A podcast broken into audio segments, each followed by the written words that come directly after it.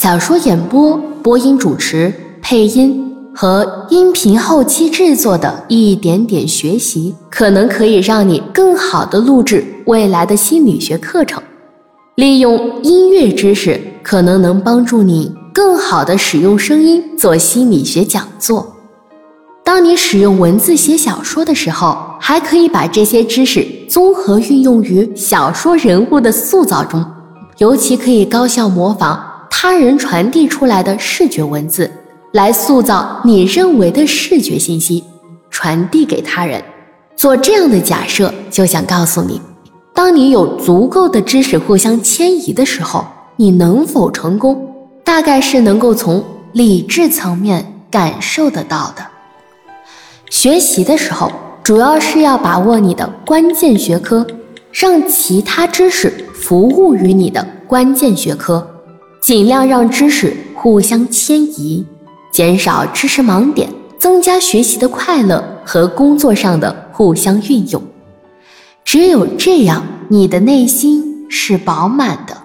哪怕假设你可能单身几十年，不会因为这个而觉得无聊。减少无聊的状态是滋养视障者内心状态的高效方法，它可以让你最大程度的减少无名之火的频率，从而达到养心的目的。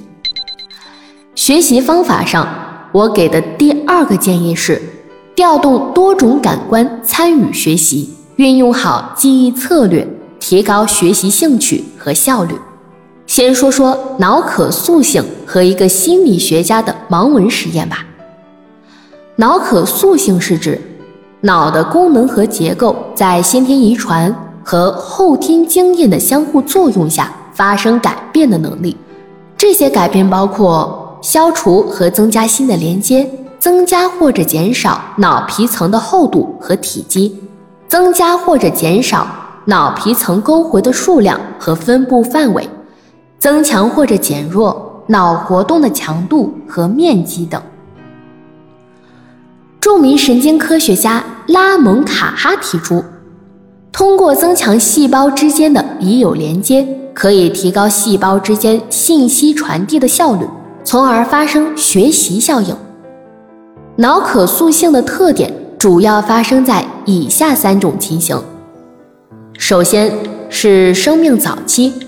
脑尚未成熟，需要进行自我组织。第二，脑损伤后对丧失的功能进行代偿，或者增强剩余功能。第三是成年期，学习新知识或者新技能并保存下来。第二种和第三种脑可塑性变化与学习的关系非常密切。脑可塑性与学习进程。莱昂等人研究了盲人学习盲文的过程中脑的可塑性变化。首先，参加实验的人员需学盲文一年，每星期五天，每天两小时的课程和一个小时的作业。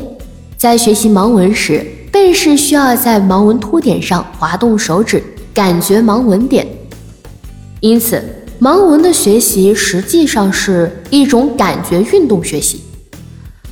莱昂使用经颅磁刺激技术，向脑内发送磁脉冲，暂时抑制相应脑区功能，考察实验人员的感觉运动、皮层功能变化。通过被试是否暂时失去某种功能，来判断功能区的大小。